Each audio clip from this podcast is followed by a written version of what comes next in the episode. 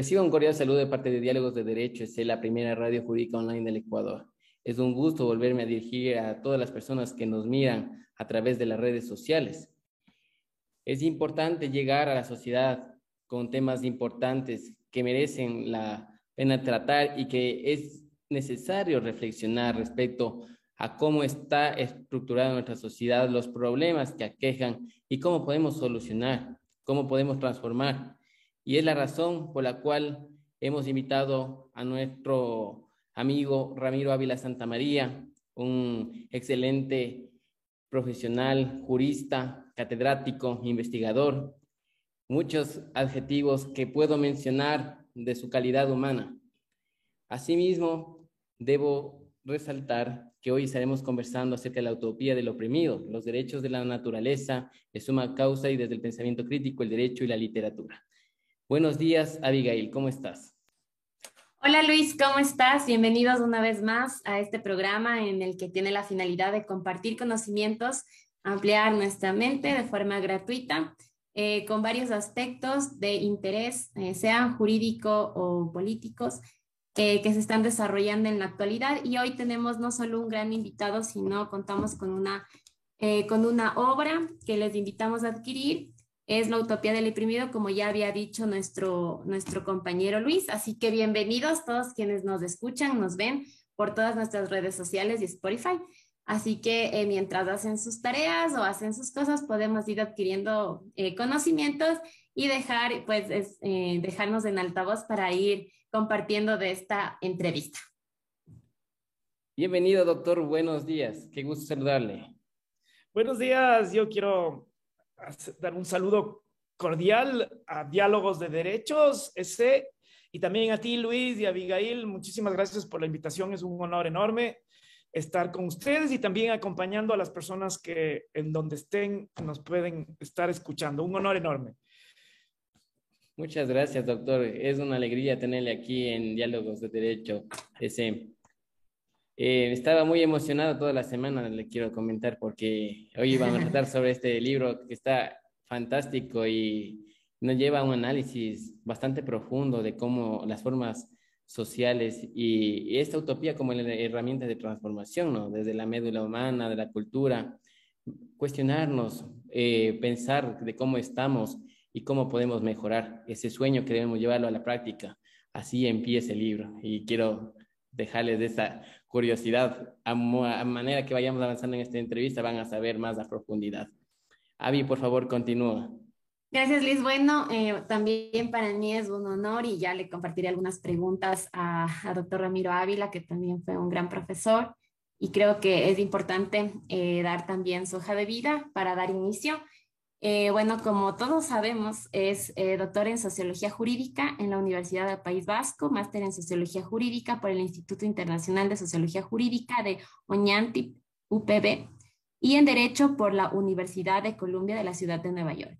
Es abogado y licenciado en Ciencias Jurídicas por la Pontificia Universidad Católica del Ecuador. En la actualidad se desempeña como docente de planta, director de área de la Universidad Andina Simón Bolívar, autor y editor eh, de varios libros como El neoconstitucionalismo, eh, La injusticia penal en la democracia constitucional de derechos, Neoconstitucionalismo transformador, derechos y garantías, y bueno, también todos vemos que fue eh, ex juez de la Corte Constitucional del Ecuador.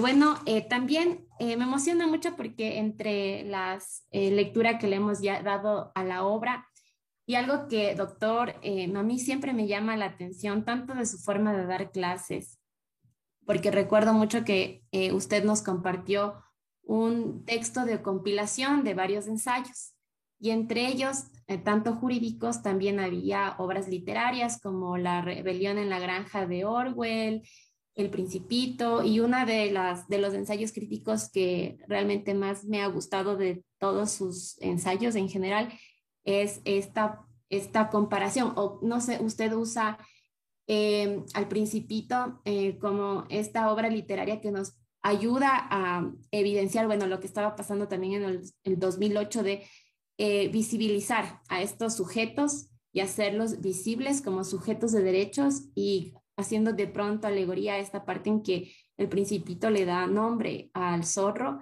y cambia su visión de verle a él, no como solo este, este elemento que está ahí, sino como un reconocimiento de su existencia y, y, valor eh, para él. Y bueno, tomando un poco también esta parte de que lo invisible, eh, lo esencial es, es eh, invisible a los ojos, quizá también puede adaptarse un poco a lo que estamos hablando, lo que está usted tratando en su libro sobre la utopía del oprimido. Y que sí, en efecto, veo que usted siempre toma estas obras literarias y de pronto si quizá podemos partir de ahí, doctor, y mi, mi, mi pregunta es la siguiente. Eh, ¿Por qué esta metodología? ¿Qué es lo que entendería yo que usted inspira mucho la literatura? Entonces, quisiera un poco partir de ahí para después abrir ya los temas puntuales de su obra. Gracias, eh, Abimael, por la, Abigail, por la, por la, por la pregunta.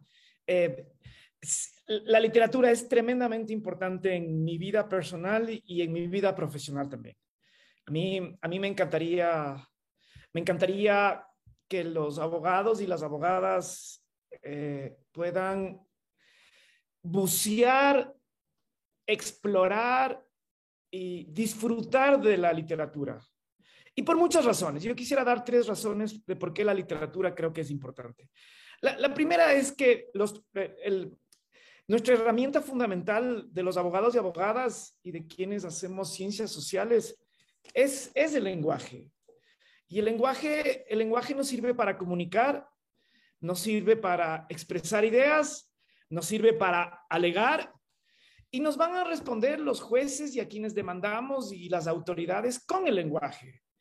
Nos van a escribir, nos van a dar respuestas, nos van a dar sentencias, nos van a dar alegatos, nos van a dar acusaciones a través del el lenguaje.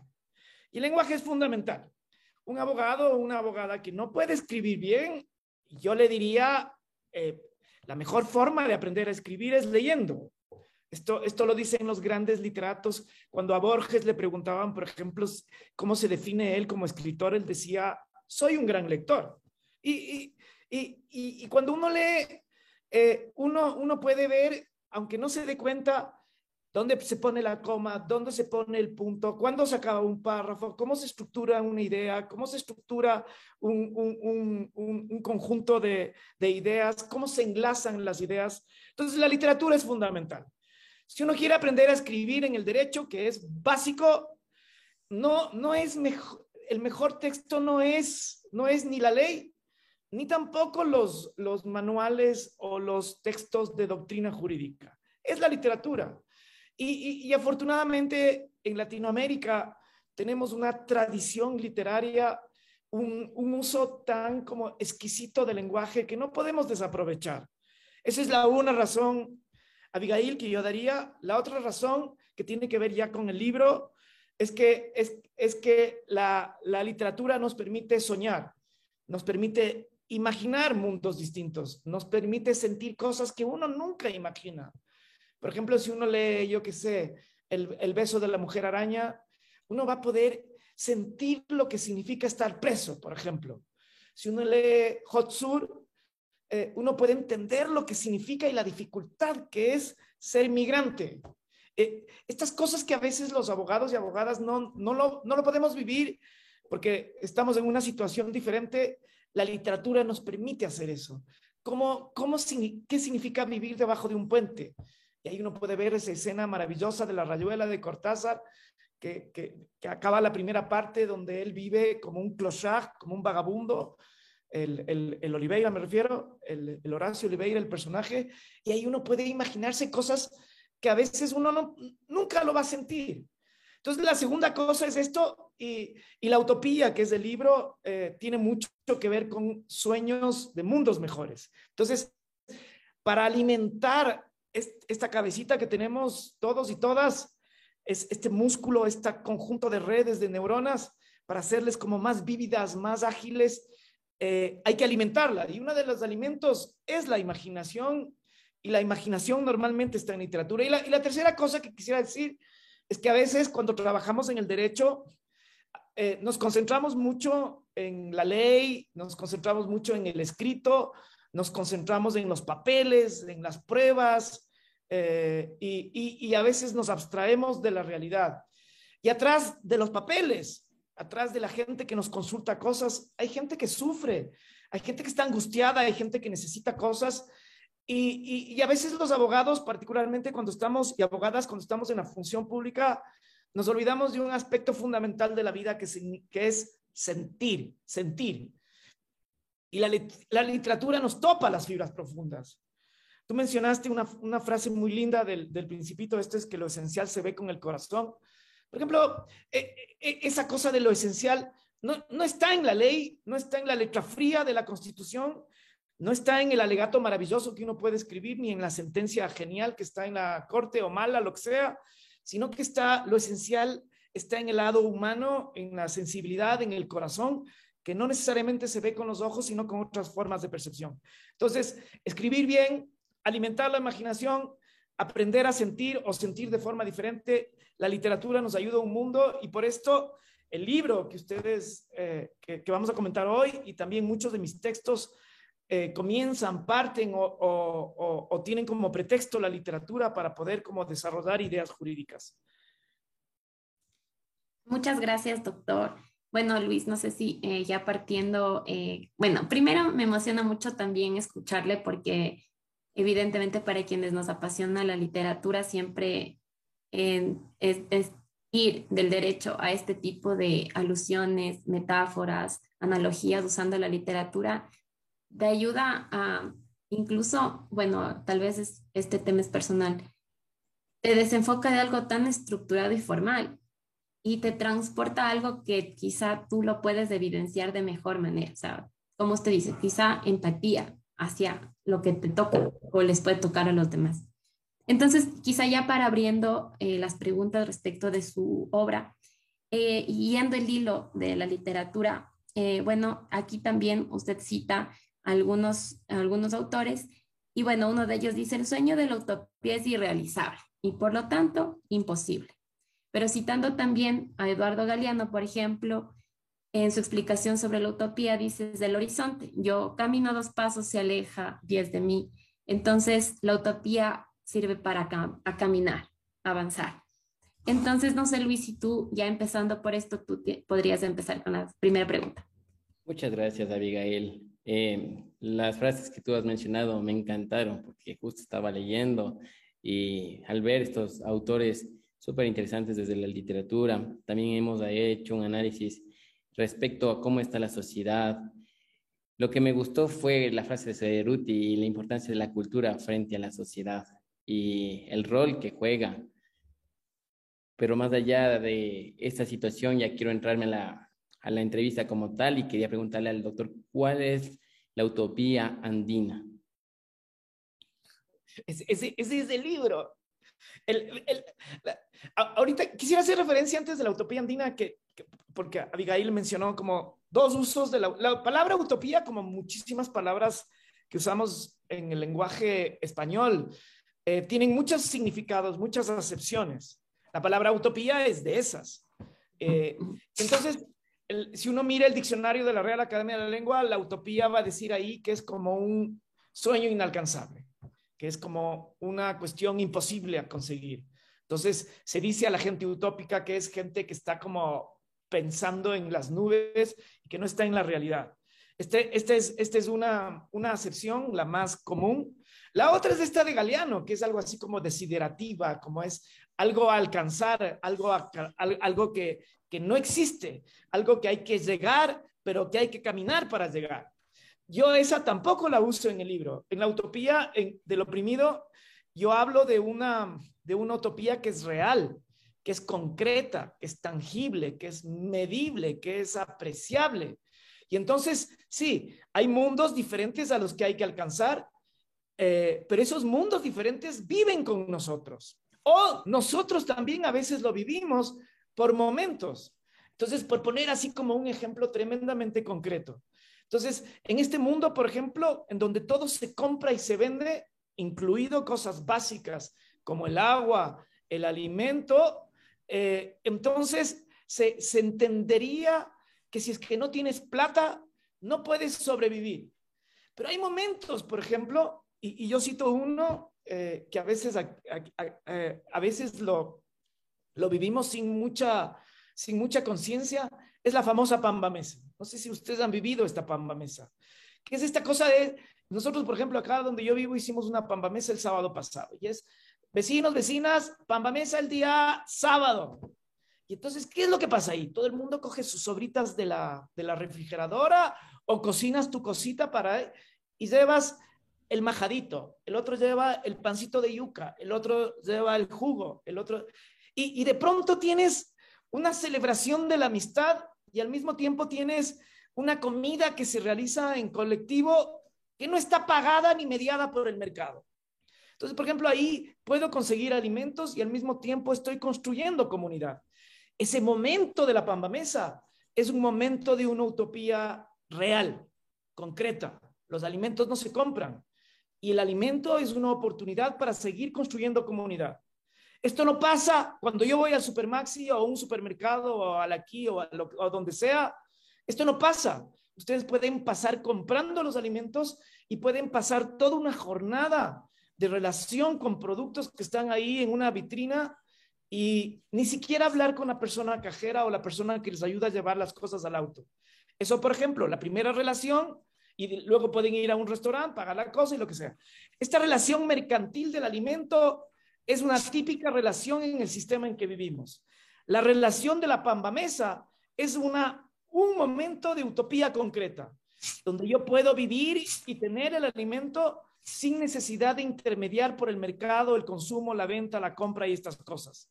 Y eso se trata la utopía andina. La utopía andina se refiere a algunos principios que están en la Constitución, como el suma causal, la interculturalidad, la Pachamama, la plurinacionalidad. Y, ahí, por ejemplo, uno diría que bestia, qué difícil es en Ecuador construir un Estado plurinacional donde todas las nacionalidades vivamos en armonía y nos podamos comunicar en igualdad de condiciones. Sí, es un sueño alcanzar, pero si es que uno se va, si ahora ustedes se van al mundo guaurani y están con las personas adecuadas, ustedes de pronto van a ver que aquí, en este estado que todavía no es plurinacional, existen relaciones de plurinacionalidad, de, interculturalidad, que uno lo ha vivido en muchísimas ocasiones cuando tienes la suerte de tener gente, yo qué sé, guaurani que conoces, o gente épera, o gente agua que de pronto te recibe, o, yo tuve hace, un año una experiencia muy linda en, la población shuar, y, y, cuando uno está en esos contextos y, está, digamos, abierto a aprender a esa cultura, a estar en la selva, a, beber, a beber la, la, ¿cómo se llama? La, la, la guayusa a las 4 de la mañana con población shuar y escuchar de ellos cómo interpretan y cuentan sus sueños. Eso es plurinacionalidad, eso es concreto, eso es real, eso está pasando en Ecuador. No es una experiencia mayoritaria, pero uno puede encontrar. A eso, esa es una de las ideas centrales del libro, de que hay utopías que son reales y concretas. Por ejemplo, yo puedo, si es que estoy en el mercado ecuatoriano, puedo contratar a un arquitecto, contratar a peones, contratar a no sé qué y construir mi casa. Pero si estoy viviendo en comunidad, podría vivir la minga. Y entonces ahí sale, puedo hacer lo mismo en una relación de comunidad donde lo importante es la reciprocidad. Hoy te ayudo, mi hermano vecino, cuando me toque a mí, me vas a ayudar tú. Y a la vez que yo construyo mi casa, construimos comunidad. Entonces, eso, a eso se refiere el libro y, la utopía andina es esto, estos valores que todavía tienen, eh, por suerte, nuestros pueblos indígenas, que lo viven de forma diferente y que lo que tiene que pasar o debería pasar es que la comunidad mayoritaria, los mestizos que estamos en un sistema capitalista global, debemos y deberíamos aprender de estas formas que están fuera del sistema y que son importantes para vivir mejor. Gracias, doctor. Eh, bueno, siguiendo con el hilo, eh, inevitablemente cuando hablamos de utopía, que entiendo lo está utilizando como un método, ¿no? Para eh, llegar a que la existencia de esta utopía andina de real y tangible. pero sin embargo es inevitable topar o hablar sobre la modernidad hegemónica, porque sería como su, entendería yo como su, quizá, no sé si como su opuesto, pero quizá sí como ese algo que a todos nos atrapó porque el sistema quizá así se lo planteó desde un momento en adelante y eh, se lo concibió como el deber ser. Y todo se adaptó a esa modernidad hegemónica. Y, por ejemplo, quizá eh, dando alusión a algo que usted ha contado, por ejemplo, mi abuelita me decía que años atrás no existía el municipio. O sea, me dijo que cuando ella era joven no había municipio. Eh, y algo que me dije, como para mí siempre hubo algo como el municipio. Me decía, no, nos salíamos nosotros mismos a barrer nuestras casas con los vecinos, con la vecina, barríamos, limpiábamos las veredas, las calles. No, eso no, no se encargaba. Y hacíamos las mingas, eh, que bueno, ese tipo de mingas algún, eh, todavía se estructuran y como usted dice, tangiblemente sí se estructura, por ejemplo, donde viven mis papás se hace minga, quizá ahora que yo estoy viviendo como un poco más acá, eso ya no se hace, se le encarga a la administración, casi ya no tengo contactos con, con los vecinos, cosas así. Entonces, ¿por qué no hablamos un poco eh, sobre la utopía andina que usted nos plantea como alternativa ¿no? a esta modernidad hegemónica? Quizá podríamos... Ya, perfecto. Tres, tres temitas has topado muy referencialmente que yo quisiera como, como detenerme un poquito. El primero es este que mencionaste del método. Quizás uno de los aportes del libro es tratar de sistematizar una cuestión que no, por supuesto, no es original mío, sino que es, es una línea de pensamiento que tiene muchísimos años, que es esta de pensar a la utopía como si fuera un método de transformación. Y, yo uso en, el libro quizás una de las pensadoras que, mejor ha sistematizado la utopía como, como un método de transformación social, es una señora que es profesora eh, que se llama Ruth Levitas. Y por supuesto que no es el único, uno puede ver el libro de Dussel, uno puede ver el libro de, Olin Wright, eh, uno puede seguir a, grandes utópicos latinoamericanos como, como Arturo Roy. Y, y, y, y la, la, la, idea del método es básicamente hay tres pasitos que son importantes. La una, la una el un pasito es, es, por favor, piensa y ten conciencia del mundo que te rodea. Haz una especie de diagnóstico del mundo que te rodea. ¿Dónde estás? Está, es, ¿Es un mundo digno de ser vivido? ¿Sí o no? Entonces, por ejemplo, yo creo que el mundo que estamos viviendo no es digno de ser vivido, a pesar de que yo soy un tipo extremadamente privilegiado, pero si miro a mi alrededor veo que hay mortalidad infantil, hay desnutrición, hay violencia doméstica, hay violencia por, por desigualdades sociales, hay mala distribución de la riqueza, hay pocos ricos y muchísima gente pobre, hay ríos contaminados. Entonces, si uno mira alrededor y dice, chuta, esto está mal, este es el primer paso del, del método utópico, fíjate a tu alrededor, ¿está todo bien? Chao con el método utópico. ¿Está hecho una desgracia el mundo? Que yo creo que está. Y entonces el siguiente paso es buscar alternativas. Entonces, ¿qué alternativas tengo a este mundo que tiene violencia, destrucción, extractivismo, que tiene inequidad, exclusión, marginación? Y entonces ahí el mundo de las alternativas es absolutamente infinito. El mundo contemporáneo que estamos viviendo nos dicen, oigan, la única alternativa que ustedes tienen es la democracia liberal en un sistema capitalista. Eh, y, parecería que no nos podemos imaginar otros nombres. Y las alternativas están dibujadas en un montón de lugares. Una de esas es la Constitución. Otra de esas son todos estos libros de literatura. Si ustedes miran la literatura ecuatoriana y la literatura latinoamericana, todo el mundo está criticando el mundo contemporáneo y está como pensando en otras cosas. Entonces, las alternativas son infinitas. Yo en, el libro he escogido las alternativas que tienen vínculos y puentes y, también tienen como, como, como, inspiración al mundo indígena. Y, básicamente son, la podría sintetizar en cinco. El Suma Causai, que plantea una alternativa y un sistema eh, social y económico distinto al capitalismo. La Pachamama, que significa una relación diferente a la que tenemos ahora, que es extractivista y una relación con armonía. La interculturalidad es no pensar que solo hay una forma de pensar el mundo, sino que tiene que dialogar con formas distintas de percibir y de comprender y de experimentar la realidad. Luego tienes la plurinacionalidad y luego tienes la justicia indígena, que es una justicia que parte desde la comunidad y que se resuelve entre los actores de la comunidad y no una justicia estatal que te quita el conflicto, que te mete en la cárcel, que genera otros conflictos cuando intentas resolver unos y que es tremendamente burocratizada, lenta, costosa y todas estas cosas. Entonces, el segundo paso es mirar alternativas. La apuesta, que por supuesto no es la única que hace el libro, es mirar estas posibles alternativas que existen a nuestro alrededor en el mundo indígena. Y el tercer paso, que es el más complicado, es el paso este de transformar. Entonces, las preguntas que tiene el método utópico es, es ¿qué está pasando y por qué?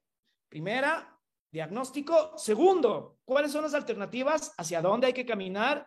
Y la tercera, que es la más difícil, es cómo comenzar a caminar. Y, el libro, en el fondo, lo que hace es hacer un análisis del sistema general que estamos viviendo y ese sistema efectivamente eh, se le llama modernidad hegemónica y, la palabra es modernidad hegemónica significa, y esto aquí es, es, es, una idea de un pensador maravilloso que tenemos en Latinoamérica que se llama Enrique Dussel. Y Enrique Dussel dice que hay muchas modernidades, hay muchas modernidades y no solo una. Y cuando dice hay varias modernidades, lo que hace que nosotros vivamos el mundo aquí en la ciudad en particular y quienes como yo se han formado en Estados Unidos, en España, eh, vivimos la modernidad hegemónica. Entonces, yo caracterizo a la modernidad, a una de las modernidades y una de las características, yo cojo varios elementos, uno de esos es la forma como pensamos, que es el racionalismo científico, y entonces, si es que un científico, un médico, un, un físico un químico, un especialista, te dice, ¿qué tienes que hacer? Le crees y punto. ¿Por qué? Porque, porque es estudio en la universidad.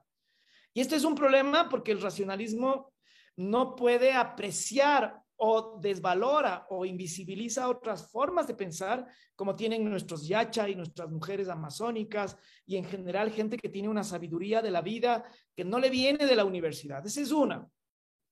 Entonces, en lo epistémico, en la forma de pensar, de percibir el mundo, solo tiene sentido si es que está escrito, si lo dice la ciencia, si lo dice el abogado, es estudiado en Harvard, en no sé dónde. Y, ahí desperdicia saberes.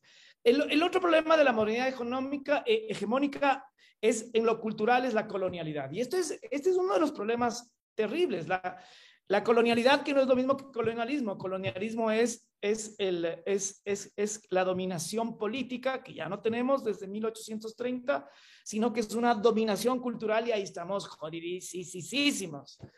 Eh, solo hay que ver nuestro teléfono y la cantidad de ventanas que tenemos en la computadora y las cosas que hacemos para divertirnos.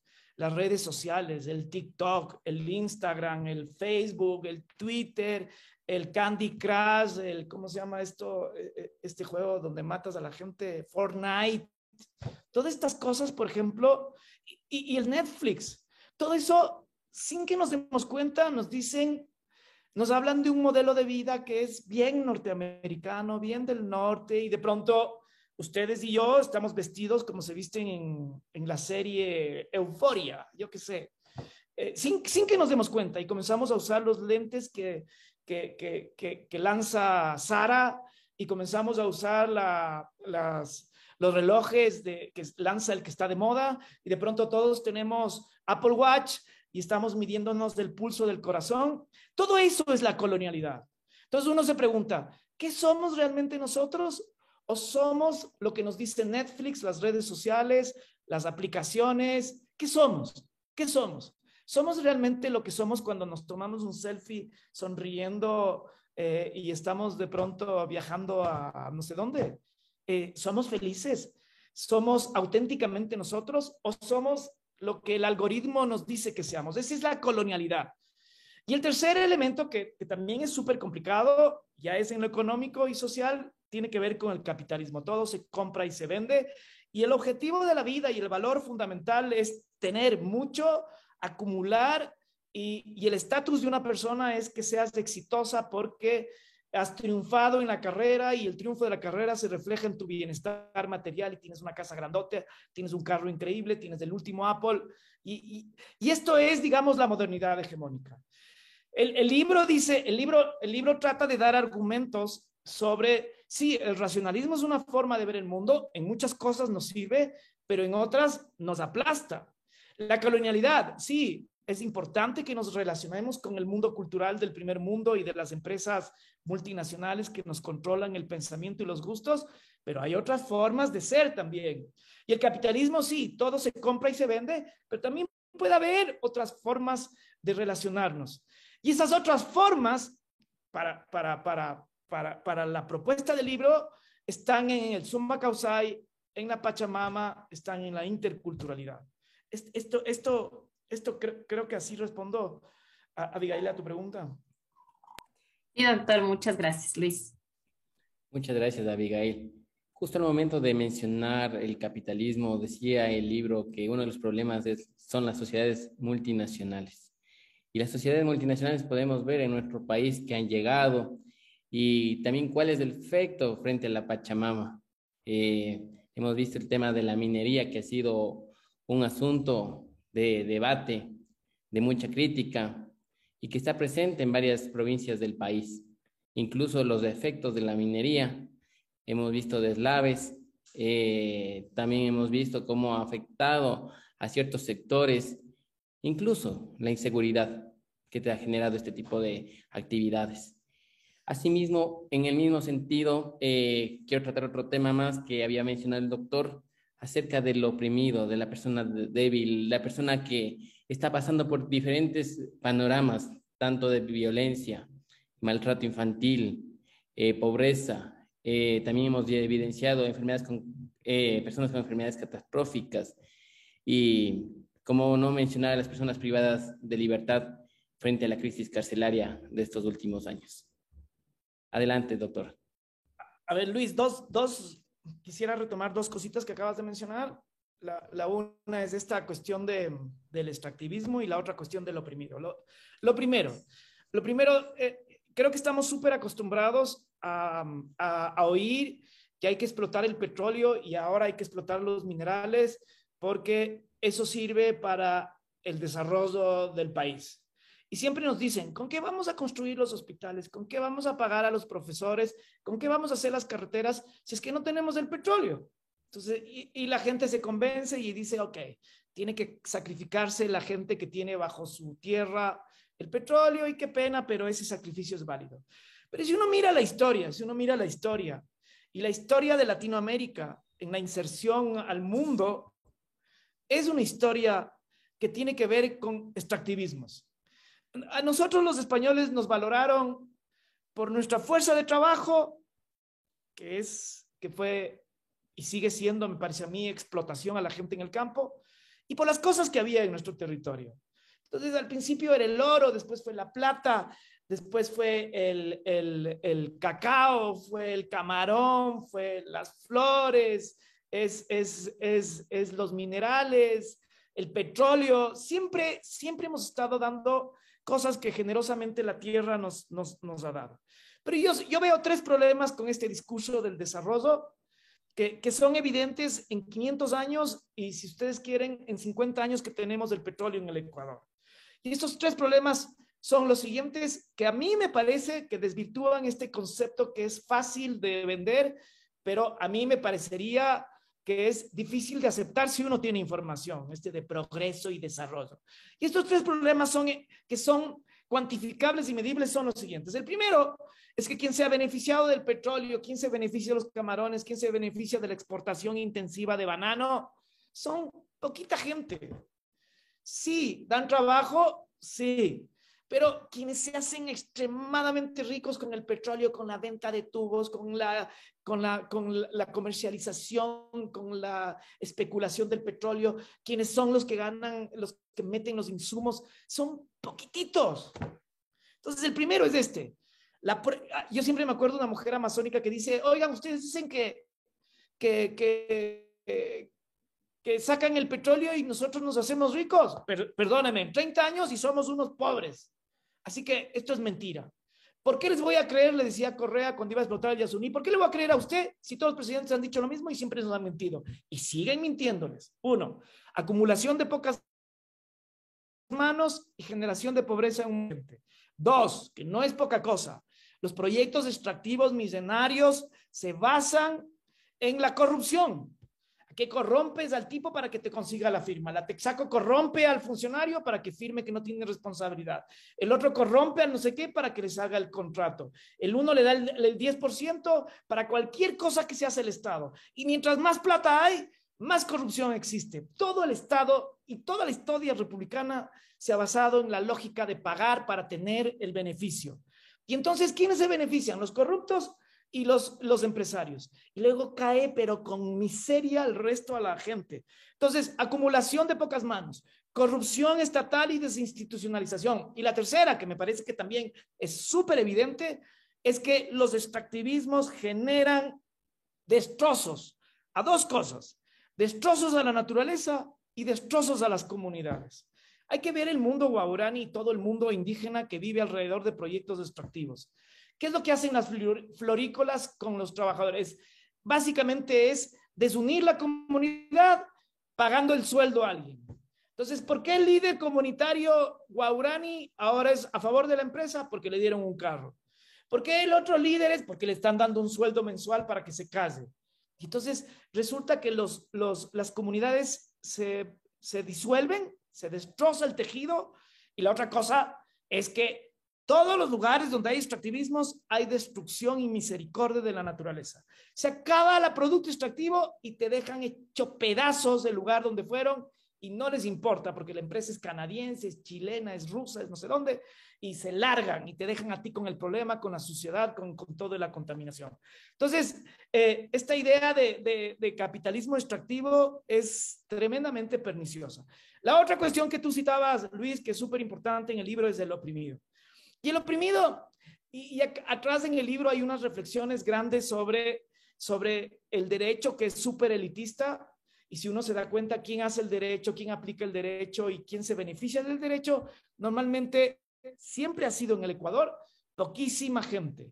Los propietarios, los, los, que han tenido la capacidad de votar en el siglo XIX, los, los empresarios, quienes se toman el Estado y luego el Estado es una especie de botín para beneficiar a un grupo y que les importe un pepino, la mayoría normalmente es una élite. Entonces el, libro lo que hace es resaltar, y por eso así se llama, es a la persona que lo único que le ha dado el Estado es derechos y nada más, nada más. Porque los que se benefician de, lo real tienen poder, tienen poder político, tienen poder económico, tienen poder físico. ¿Qué es el resto de la población que tiene? Solo tiene derechos. Y entonces en esta relación de poder real con poder ficticio, que es el derecho, de, los derechos, digamos, ¿cuál es la teoría para que esta gente pueda? Entonces el oprimido no es otra persona que la gente que sufre el ejercicio de poder. Entonces, cuando uno mira el derecho en general, siempre está estudiando el derecho de la gente que tiene privilegio. ¿Cuál es el derecho de los de los oprimidos. Es, es ese derecho que no se cumple. ¿Qué significa la vivienda adecuada? ¿Qué significa la nutrición adecuada? ¿Qué significa la dignidad? ¿Qué significa el buen vivir? A los constitucionalistas contemporáneos, a la que vive de, en buffets que les pagan para que, para que ejerzan la profesión, ellos están pensando desde la lógica del político que tiene poder, del político que cayó en la cárcel, del, empresario que tiene que tener inversión extranjera. ¿Y quién piensa en el desnutrido? ¿Quién piensa en el que muere por mortalidad infantil? ¿Quién piensa en la mujer adolescente que fue violada y le obligaron a ser madre? Esos son los oprimidos. Y los abogados constitucionalistas que trabajan para ellos y ellas son contados con la mano. Entonces, lo que intenta hacer el libro es hacer una teoría del derecho, no de la gente privilegiada, sino de la gente oprimida. intenta hacer un, un, libro que ayude a la gente que lo que le mueve no es la plata, sino que lo que le mueve es la injusticia. Muchas gracias, doctor.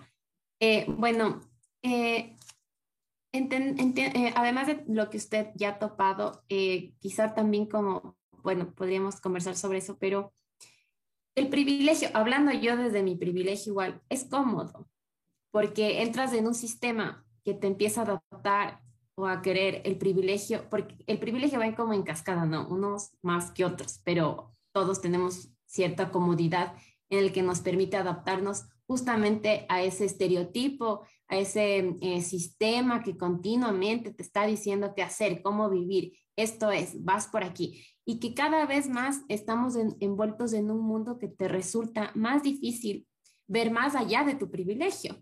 Porque eh, yo me he dado cuenta que todos vivimos en una burbuja. Es muy difícil entrar en empatía cuando no sales del mundo del que vives, hasta que no, por ejemplo, si tú aquí tienes cierto privilegio, pero vas a estudiar otro país y ya no cuentas con los privilegios que cuentan en esas personas del primer mundo, entonces empiezas a ver lo que es ser migrante, lo que es no estar con tu familia, lo que quizá tal vez ya es difícil eh, adquirir ciertos productos que otros sí los pueden adquirir y cosas así. Entonces, quizá igual tomando un poco de, de la literatura, eh, Orwell en, 1900, en el libro 1984 eh, te decía que, eh, bueno, es una crítica así al totalitarismo de esa época, pero eh, estás en un mundo en el que continuamente te están vigilando qué hacer.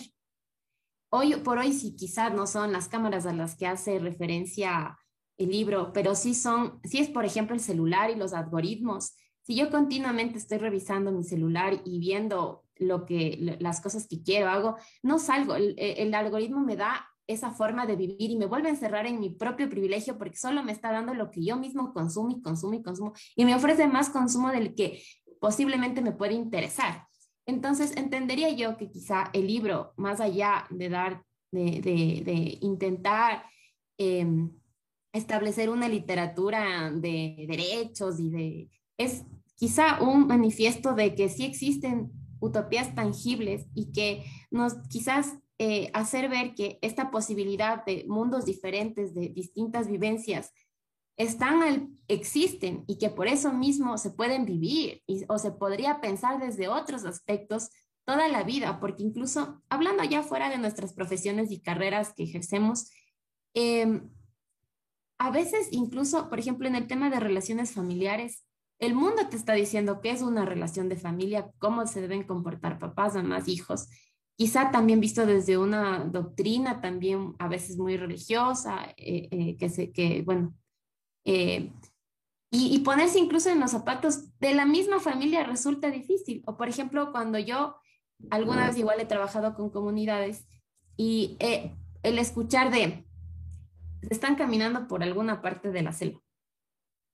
Están en su propia casa. Esto, es como si yo estuviera caminando por mi cuarto, pero él está en hectárea tal de su comunidad es como su casa.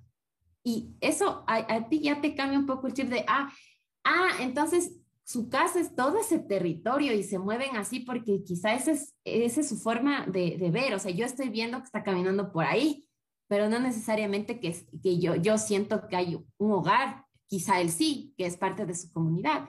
O el hecho de que un hijo es hijo de la comunidad, no solo de, de quien la, de quien la, de, quien dio a luz, por ejemplo, son ciertas comunidades tienen esas alusiones y cambia incluso la forma de ver. Entonces, quizá este también es, entiendo yo, eh, se usa estas utopías tangibles en su libro para ir allá hacia visitar otros mundos o al menos abrir ese panorama y que quizá eso nos permita liberar a quienes hoy por hoy, fuera del privilegio, ejercen circunstancias que son muy precarias en un mundo en el que muy, muy pocos disfrutan, disfrutamos de ese privilegio.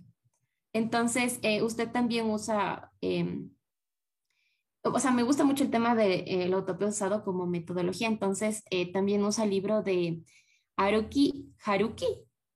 El narrador, bueno, habla un poco sobre el tema de un narrador y nos introduce un poco ahí a la literatura sobre entender un poco de este tema de la utopía, ¿no? De la utopía y cómo usted puede hacer o cómo relaciona o lo hace estas utopías tangibles.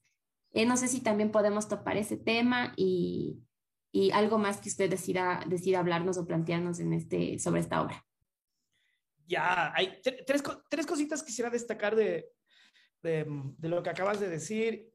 La primera, la primera que mencionaste fue esta cuestión del, del privilegio eh, que tenemos nosotros y, y, también de las satisfacciones que nos da el sistema.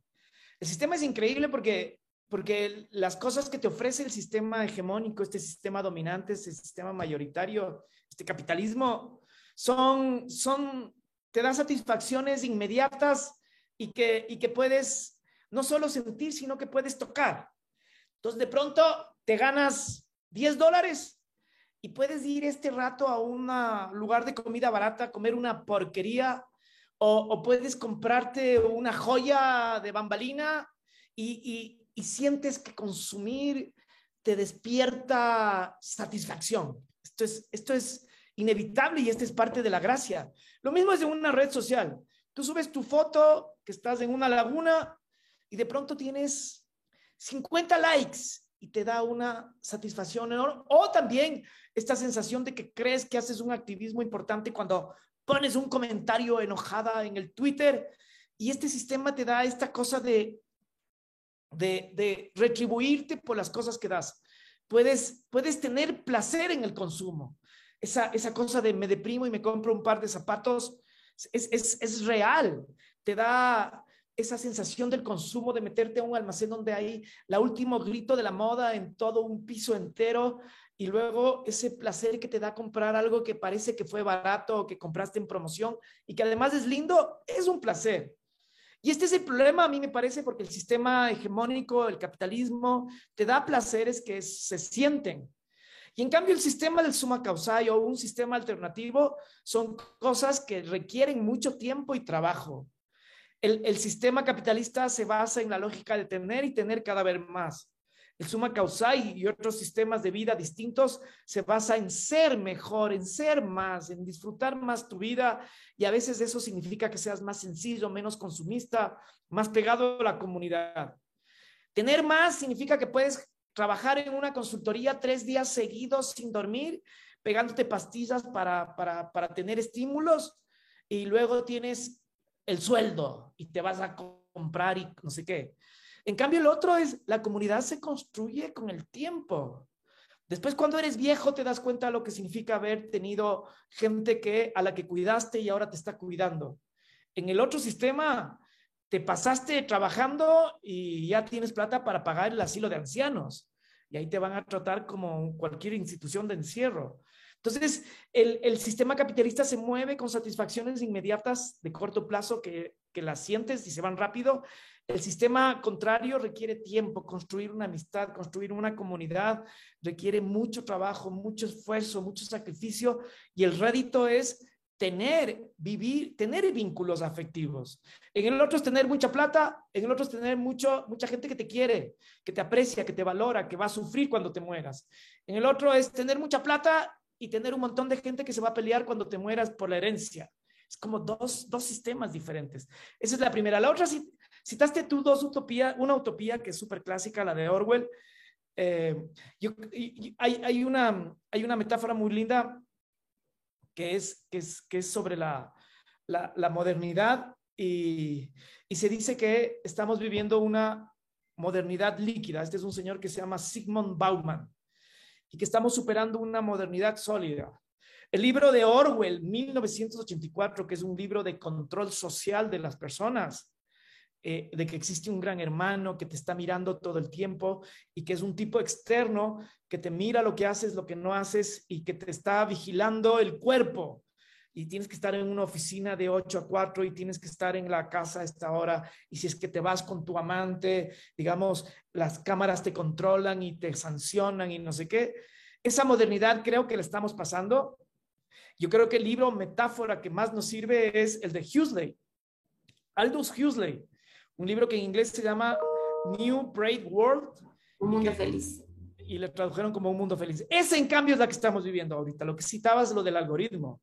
En Huxley, básicamente la lógica es que tienes que estar feliz. Tienes que estar feliz y, sin preocupaciones. No tienes que preocuparte quién te controla, quién se beneficia del sistema, quién, quiénes son los que controlan los hilos del poder, ni nada de esas cosas. Eh, y, y, la forma de estar feliz es tomarte una pastilla que se llama Soma. Y, usted, y, ahora vas a ver que las drogas que tenemos son drogas sintéticas. Es, la farmacia es un mundo lleno de drogas a la que accedes de mil formas y también las otras drogas que vendes en mercados ilegales, pero no solo esas drogas, yo creo que las, las aplicaciones que tenemos. Y yo veo, por ejemplo, cuando te metes en un juego, el juego está hecho de tal forma que tienes que avanzar hasta que estás en la etapa 60 y tienes que ir a la 80 y estás horas de horas. Eso también te da satisfacción, que te distrae de los, del problema de, de, de construir relaciones. Entonces sí, hay violencia doméstica en tu casa que te haces, juegas Candy Crush ahí como loco, juegas el Minecraft o lo que sea, y estás jugando, jugando. Lo, en Huxley es eso. Es un mundo en donde cada uno se controla porque no hace falta que te controle de afuera. Es la diferencia entre la utopía de Orwell y la de Huxley. En Orwell te controla el cuerpo y una persona de afuera que es el gran hermano. En Huxley cada uno se controla. Y entonces eh, la idea es que si tú te deprimes, tómate la pastilla y, y, estate tranquila. Y si es que tú te, te va mal, entonces eh, eh, distráete de cualquier forma, pero lo importante es estar feliz. ¿Cómo te estás feliz con las drogas? Este es, este, y, esto es lo que está pasando ahora con el algoritmo, con los sistemas, con las aplicaciones y, y el mundo por ejemplo, lo de la guerra, sí, nos, nos impresionó un poquito la guerra en Ucrania, sí, sé que hay desnutrición infantil en el Ecuador, sí, sí, sí, sé que siguen muriendo mujeres por, por, por mala atención después de sus partos eh, y abortos, eh, sí, sí, pero estoy en la red social dando likes a morir. Eh, ese es el segundo comentario. Y el tercero es sobre si se puede vivir en un mundo diferente. Yo digo, ahí hay varios niveles. El más fácil, sin duda, es el nivel individual que significa cosas como, ok, me doy cuenta que la industria de la carne es una de las industrias que tiene la mayor explotación laboral, el mayor maltrato animal y además produce una desertificación por cortar de bosques y estamos alimentando. Una de las causas del calentamiento global es el consumo industrial de la carne. Dejo de comer carne. Eso, por ejemplo, es un cambio individual brutal. Eh, la, otra es, estoy súper desconectado de mi cuerpo y de mi entorno eh, porque estoy más conectado a estos mundos ficticios que son las redes sociales. Eh, entonces, comienzo a hacer yoga y meditar. Ya, a nivel individual, digamos, te conectas con tu cuerpo, con tu espíritu, con el ser que está al lado, con que te ayuda a meditar y tienes mejores relaciones con las que te rodean. Eso es el nivel más fácil. El nivel más difícil ya es el nivel social y colectivo. Y en el nivel social, tú mencionabas la familia y efectivamente la familia es uno de los núcleos más complejos que existen para fortalecer el, sistema hegemónico y el cambio de alternativa. Hay, un... Hart y Negri tiene un libro que se llama The Commonwealth, que, que creo que lo tradujeron como lo común en, en español. En ese libro, uno de los capítulos es la familia. Y las familias es el lugar donde aprendes a competir, donde aprendes a aislarte de la comunidad entonces, lo que pase con mi hijo, con mi hija, eso es, eso es lo, y lo que le pase al vecino no me importa, y lo que le pase al compañero de mi hija ya es problema de las otras familias. Donde se aprende los valores liberales, egoístas, la atomización es la familia. Y en la familia también hay todos los patrones estos de patriarcalismo. ¿Dónde aprendes el rol de mujer que cuida y hombre que es autónomo? ¿Dónde aprendes mujer que no puede controlar su cuerpo, que hay que controlar su cuerpo y entonces no le tengo que tengo que controlar de tal forma que tengo que saber con quién se va, dónde se va, cuánto tiempo se va. Y el hombre, en cambio, tiene una autonomía increíble. Desde los 15 años, sale a la calle, no, no importa. ¿De dónde, dónde surge esa libertad para el hombre en el espacio público? Controla a la mujer en el espacio público. ¿Dónde sale esta cosa de que la mujer tiene que ir a la cocina y el hombre tiene que ir al trabajo más racional? Esto, esto, es en la familia, esto es en, no solamente en la escuela. Porque a los hombres, a las mujeres les compran las Barbies y a los hombres están disfrazados de hombre araña a los dos años o de superpower. El hombre es superpower y la mujer es la super cuidadora y está con los guau. ¿De dónde surge esto? Y es en la familia. Entonces, sí, la familia es uno de los círculos más difíciles de, digamos, de cambiar de paradigma. Eh, pero, pero yo digo, cuando una persona cambia, eh, normalmente, por eso yo admiro mucho el movimiento feminista, porque el movimiento feminista es un movimiento de millones de mujeres que tienen conciencia de la realidad y dicen no, o, comienzan a luchar por mejores condiciones, por, por darse cuenta de las discriminaciones cotidianas en la casa, en la casa, en el, en el trabajo, en todo lado. Eh, entonces, el cambio individual es importante, pero lo que, eh, lo que sí pasa es que ese cambio individual, cuando es efectivo, se traslada a otras personas y se convierte en un movimiento social. El mundo, por suerte, tiene un montón de movimientos sociales que para mí son como un montón de esperanza de que otros mundos son posibles, el feminismo, los, veganos, los animalistas, las personas ambientalistas, el movimiento indígena, todo para mí son como, siempre que veo sus reivindicaciones, son como hay esta gente que está viviendo de forma diferente y que nos están diciendo, oigan, el mundo hegemónico que ustedes viven es un mundo que provoca mucho dolor y exclusión. Vamos hacia otro mundo, luchemos contra esas desigualdades. Entonces, el cambio individual tiene mucho más peso si es que esa persona que tiene conciencia sobre su vida puede compartir a los seres que están alrededor y así se va generando la, conciencia colectiva. Ese ser individual que logra compartir a otro y son varios otros que están viviendo vidas diferentes, eso es la utopía concreta, transformadora, real que se puede vivir y de hecho lo vive mucha gente.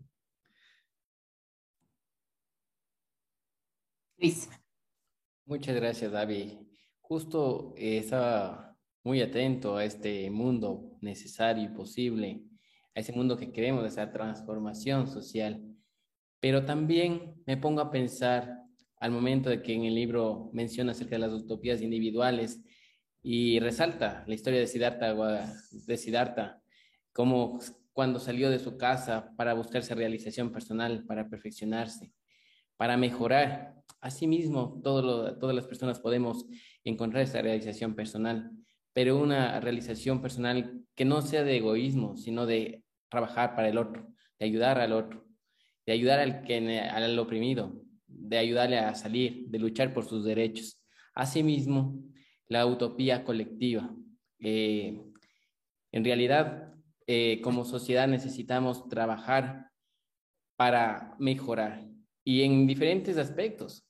Vemos en el sector público cómo está la, la corrupción, y también vemos cómo se están dando las cosas. de los políticos quieren llegar a enriquecerse al momento de ganar eh, las elecciones, de estar en el poder. No ven más allá que necesitan las personas, el débil, el oprimido, esas personas que están en las comunidades, las personas que están sufriendo dentro de las cárceles, porque quizá no hay políticas públicas adecuadas, también vemos a adolescentes embarazadas que están empezando a vivir y están pasando por una serie de situaciones de violencia. Y cómo no resaltar la delincuencia que azota nuestra sociedad. Y vemos, hace, el día de ayer, en la ciudad donde vivo, hubo un caso de sicariato, y primer caso aquí en, en la provincia. Entonces, nos conlleva analizar de qué es lo que está pasando, robos, secuestros, extorsiones, sextorsiones y una situación, incluso la trata de personas que el país ha estado tratando de combatir, a igual que Latinoamérica.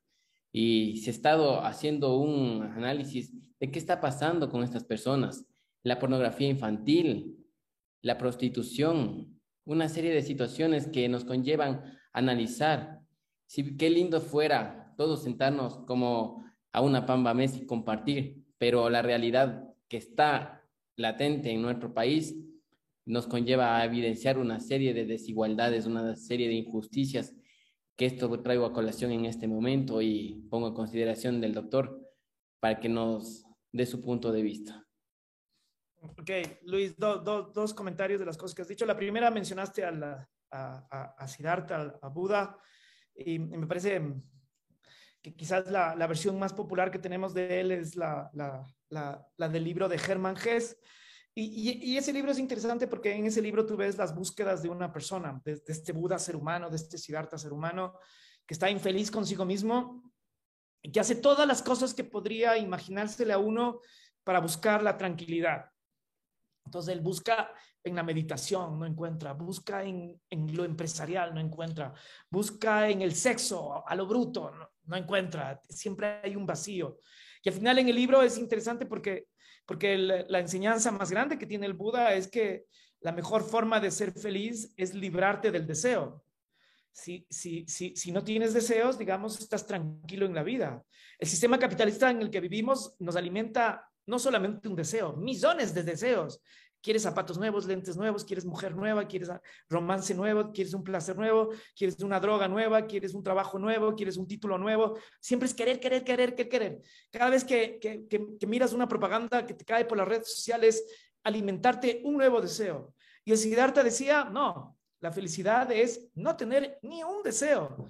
Y cuando no tienes deseos, digamos, vives simplemente, y en el libro se ve que la forma como él se realiza es pasando a una persona a otra, al un lado del río, llevando en una barca. Dice, porque, porque me siento útil y al mismo tiempo es una vida sencilla. ¿Deseo de qué tienes? De nada. ¿Quieres superarte? No. Quiero simplemente estar en paz. Este, esto en relación al Buda. El otro, yo, yo creo que tú acabas de, seguir con este diagnóstico del sistema hegemónico que estamos viviendo, esto del tráfico, la pornografía, los delitos, del sicariato. Yo, yo creo que el error, y aquí esta es una idea de un señor que se llama Friedhof Capra, que, a mí me gusta mucho. Él, cuando, él, tiene un, él es un tipo que, que ha escrito súper prolíficamente sobre teoría de sistemas y él es científico, es un físico y, y, y siempre está comparando la física mecánica con la física cuántica y todos los cambios, y él tiene la habilidad de, tratar de, pasar estos conocimientos de la física a la organización social. Pero cuando él, él habla de los problemas del mundo contemporáneo, él, la primera causa que él dice de los problemas, y lo dice así en, eh, al final de un libro que se llama eh, Los sistemas de vida, él dice, el problema que tenemos básicamente es de percepción. Entonces, en la percepción que nosotros tenemos del mundo y de la realidad, es que tenemos que acumular, tenemos que ser egoístas, tenemos que ser individualistas, tenemos que encontrar solitos nuestra felicidad, tenemos que luchar por donde sea, tenemos que tener muchas cosas. Y si te das cuenta en todos estos delitos que, que tú has mencionado, el sicariato, la trata de personas, todos tienen que ver con los valores que están atrás de la sociedad en que vivimos. La gente tiene que tener propiedad. No eres propietario, robas al que lo tiene. La gente tiene que tener plata. ¿No tienes trabajo? Consigue el trabajo, aunque sea por medios legales o ilegales. Y entonces quitas la libertad de una persona, le haces eh, la prostitución. Entonces, el egoísmo, la competencia, la acumulación son valores del sistema. Hay gente que lo logra a través de medios legales, hay otra gente que lo logra a través de medios políticos con poco de corrupción y hay otros muchísimos, la mayoría en el mundo contemporáneo lo logra a través de la delincuencia. Yo no, yo no, no se puede entender el mundo contemporáneo si no es con la delincuencia. No, no, no podría, el sistema se cae. El sistema financiero es un sistema súper latrocinio de conseguir cosas. La producción industrial de armas se alimenta de la guerra. La producción de medicamentos requiere la enfermedad. Y es perverso el sistema en que estamos viviendo. Y entonces las violencias se explican por los valores que están atrás. Yo no puedo conseguir por las buenas porque la vida no me dio la posibilidad de irme a la escuela, tuve unos padres violentos, soy violento y entonces eh, ejerzo. Entonces todos los valores que están atrás de percepción de la vida son egoísmo, eh, acumulación, es competencia, es individualismo. Entonces el Capra dice, ok, ¿qué pasa si en la cabeza tenemos otra percepción? Y entonces, en lugar de competencia, la cooperación. ¿Qué pasa si en lugar de individualismo, la comunidad? ¿Qué pasa si en lugar de acumulación, la necesidad? Y vas a ver que el mundo cambiaría, totalmente cambiaría. Es que haces un chip en la cabeza y cambiaría el sistema social, político. Por supuesto que el análisis de Capra es más difícil, más complejo porque él después él va derivando lo que es un sistema de vida eh, que, lleva hacia la destrucción y un sistema de vida que lleva hacia la conservación. Pero todo, no vas a cambiar de vida si es que la percepción se basa en estos valores que el sistema nos promueve desde que somos chiquitos, de competir, de ser el superhéroe, de destrozar a tu enemigo. Ese valor que tiene el, el Iron Man o el, yo que sé, que superhéroe, Ponle eso en el, en el villano. Es la misma lógica. Eh, la lógica de los superhéroes o de las Barbies, que vive en un mundo patriarcal el uno y el otro en un mundo violento, no es transformar el sistema para que no haya violentos. Es alimentar la violencia para destruir el enemigo. Es, es una lógica estúpida. Y en esa lógica estúpida estamos viviendo como humanidad. Muchas gracias, doctor. Contigo. Gracias, doctor, eh, por, eh, bueno, eh, creo que ya podemos ir al punto de las conclusiones, pero no sin antes señalarle también desde nuestro punto de vista que es cansado, o sea, ya el mundo de, hoy es, y, y todas las instituciones, doctor, son así, tienen esos valores y se vuelve a crear ese sistema que ratifica los valores en los que tienes que vivir. La universidad, la escuela, la familia. Es muy común, al menos, por ejemplo, quizá más visible de nuestra, yo hablo por la carrera, ¿no? Porque estudio derecho. Desde la facultad y hasta hoy, qué capacidad que tienen todos de querer ser el mejor, el de Harvard, y ahí pisoteando sus logros para que el resto vea y ratificarse y reafirmarse en lo que los otros y lo que más. Y es una lucha constante eh, de, de, estar, de, de seguir ese status quo y de no dejar, porque, por ejemplo, en el tema feminista, eh, y por, hay, bueno, eh, sin hacer alusiones, em, qué fuerte es, qué fuerte es generar esa empatía en un mundo patriarcal y al menos de pronto desde mi perspectiva en las clases de derecho, tanto en, bueno, no tanto en pregrado, pero más se me hizo más difícil en posgrado, como una institución eh, no te puede dejar, o sea, se organiza para, porque cuando empiezan a, generarse estos avances sociales con luchas sociales de ciertos grupos,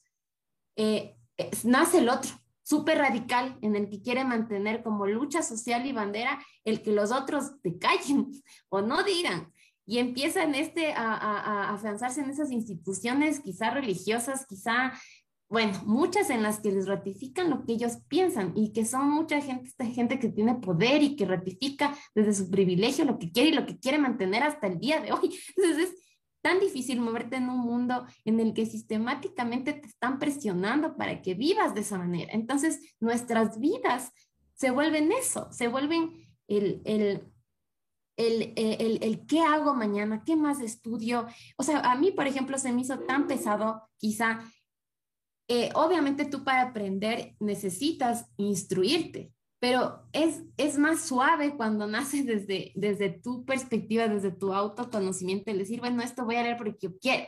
Cuando te están forzando a hacer las cosas de cierta manera, y que quizá tú te empieces a salir desde ahí y empiezas a ser mal visto y empieza a generarse ese reproche y empieza a, empieza a hacer ese aislamiento en el que, en el que así de, pronto tratas de, de, no sé, se presiona para que vuelvas al sistema y dices, bueno, más tranquilo si yo sigo por aquí. Entonces, sí es importante estos grupos de luchas sociales porque es el la única fuente que tú tienes y yo me doy cuenta que quizá por ejemplo, el que tiene en vida muy precaria, los grupos sociales con menos recursos, con, es, no se dan cuenta porque tienen que llevar un dólar a su casa. O sea, que quizá cómo, quizá no. O algo que a mí me traumó en las noticias fue que recién los panaderos están organizándose porque quieren subir el pan a 25 centavos. Y el panadero decía, queremos subir para algo que nos llama mucho la atención, es que al mediodía nosotros no vendíamos pan, y hoy vendemos pan con un juguito de 10 centavos. Eso significa que la gente está almorzando un pan, un pan con un jugo de 10 centavos. Entonces, o sea, ¿cómo es posible?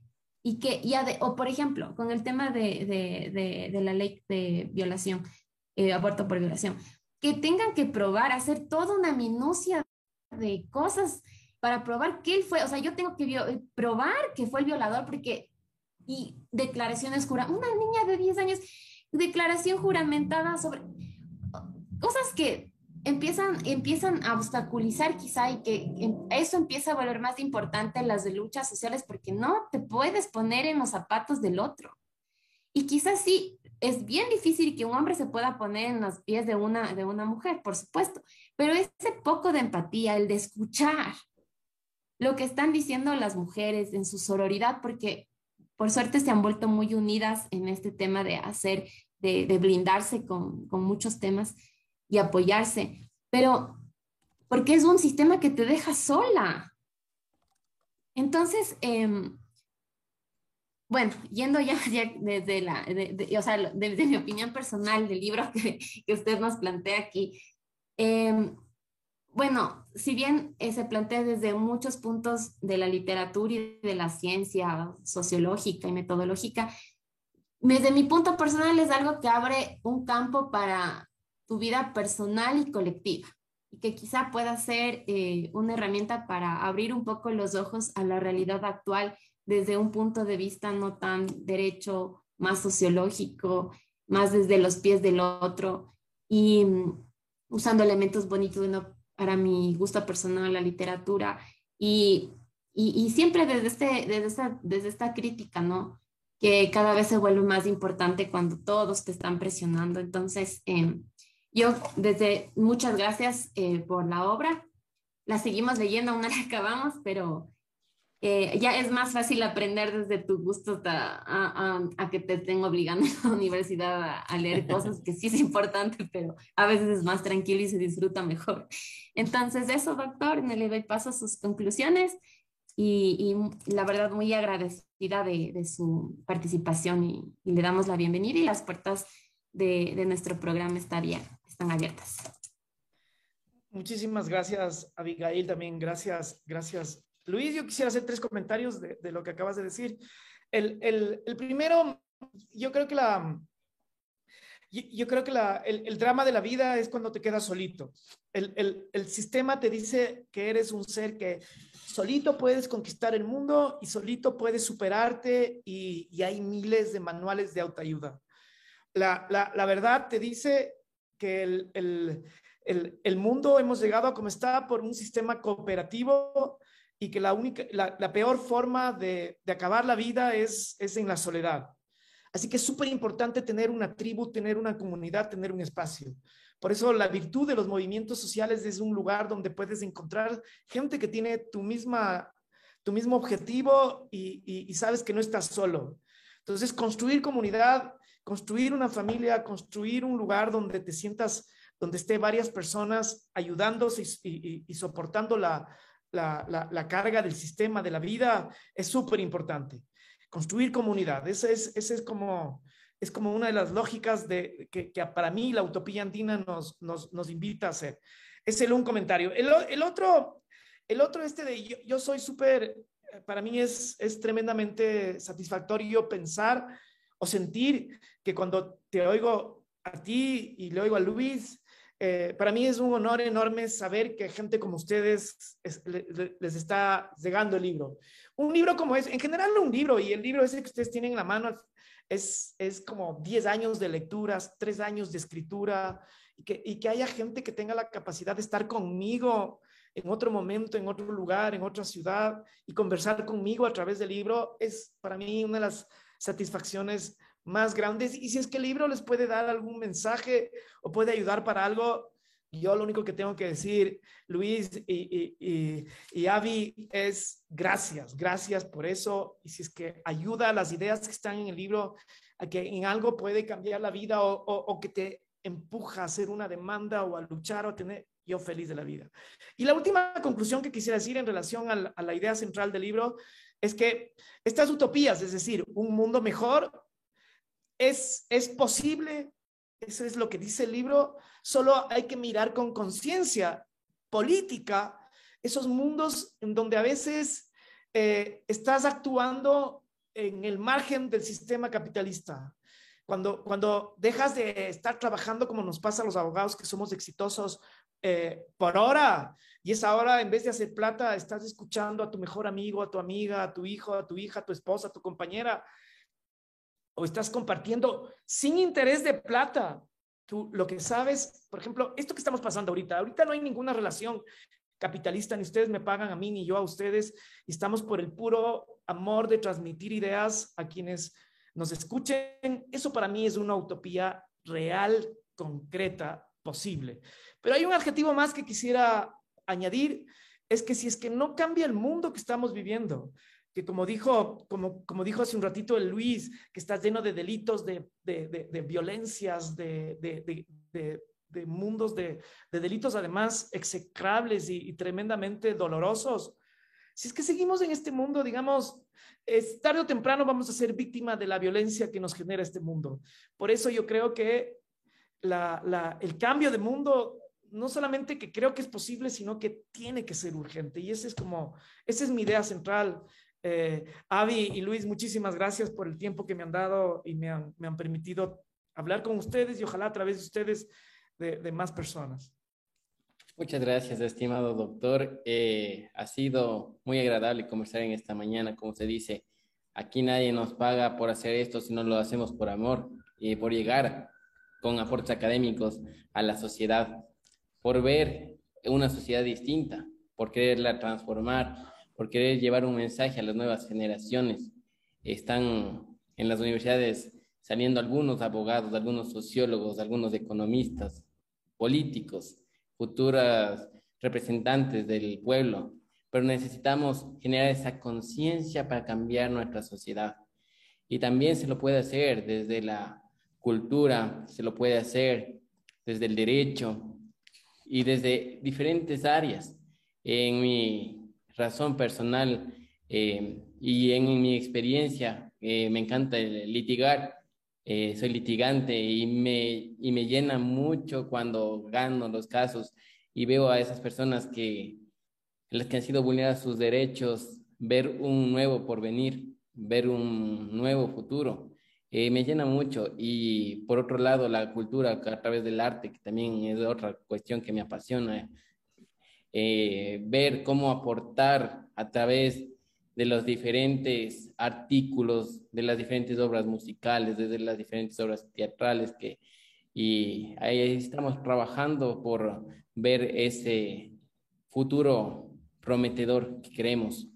Muchas gracias, doctor. Eh, gracias, Abigail. Quiero también agradecer a nuestros auspiciantes, eh, Cyber Prevention, Gran Libro Jurídico y Olora Café, amigos que están apoyando al, al proyecto, no con fines económicos, sino con fines de llevar estas ideas más allá, eh, de darnos ese espacio en la cafetería mientras nos estamos tomando un café, seguir leyendo, seguir aprendiendo, seguir aportando.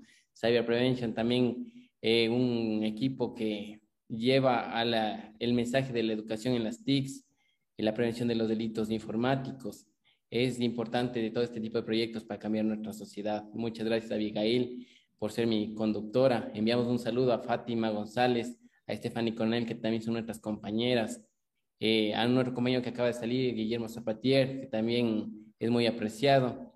En este sentido, quiero terminar esta entrevista. Mi estimada Abigail, tus palabras finales. Yo quedo agradecido con el doctor Ramiro Ávila. Espero tenerle una próxima oportunidad. Ha sido una conversación extraordinaria. Voy a seguir completando mi libro, la, eh, la lectura, eh, con el respectivo café, porque como tú dices, es disfrutar de la obra, es eh, traer sus mensajes y sobre todo que, es, que esa experiencia. Al momento que leía el tema de la literatura, volvía como que a vivir el colegio, la universidad, porque veía obras que ya lo había, ya había leído. Y ese mensaje que deja me volvía a recordar y una experiencia extraordinaria. En ese sentido, Abigail, te doy la palabra. Procede. Bueno, Luis, muchas gracias. Igual esperamos que todos quienes nos hayan escuchado se hayan tomado un cafecito eh, mientras hacía las cosas de su casa, sus tareas haya sido un espacio en el que podamos, eh, podamos compartir conocimientos, quizá usted también eh, sintió algún tema personal y tal vez eh, siente este es el motivo para, para poder pensar quizá diferente o ratificar lo que usted ya piensa. Y bueno, si ustedes desean adquirir la obra, lo puede hacer con Luis Yuxi. Vamos a dejar el número, lo vamos a compartir con él. Él puede hacer llegar la obra si usted desea adquirirla. Y eh, bueno, yo terminaría con algo que, que me gustó mucho, eh, eh, una cita a Rulfo, en el que le, se pregunta, ¿cómo se va uno de aquí? Y dice, hay multitud de caminos. Entonces, hay multitud de caminos para poder quizá llegar a ese mundo que todos esperamos sea mejor que este. Así es, estimada Abigail, quiero agradecer a todos nuevamente enviarles un fuerte abrazo desde Diálogos de Derecho C. Estamos trabajando en diferentes temas que les va a encantar. Esta entrevista está extraordinaria, la van a ver en Facebook, en YouTube, en Spotify a través de nuestro podcast, para que en los diferentes formatos puedan disfrutar, puedan aprender y puedan tener ese mensaje de generar esa conciencia de cambio, ese mundo mejor, ese mundo que es posible, que es necesario y que debemos trabajar desde nuestro compromiso Necesitamos, como tú dices, hasta el momento que nos encontremos en este mundo, tenemos que seguir haciendo lo posible por cambiarlo. Muchas gracias, que tengan un excelente día. Luego, gracias. Gracias, doctor. Gracias.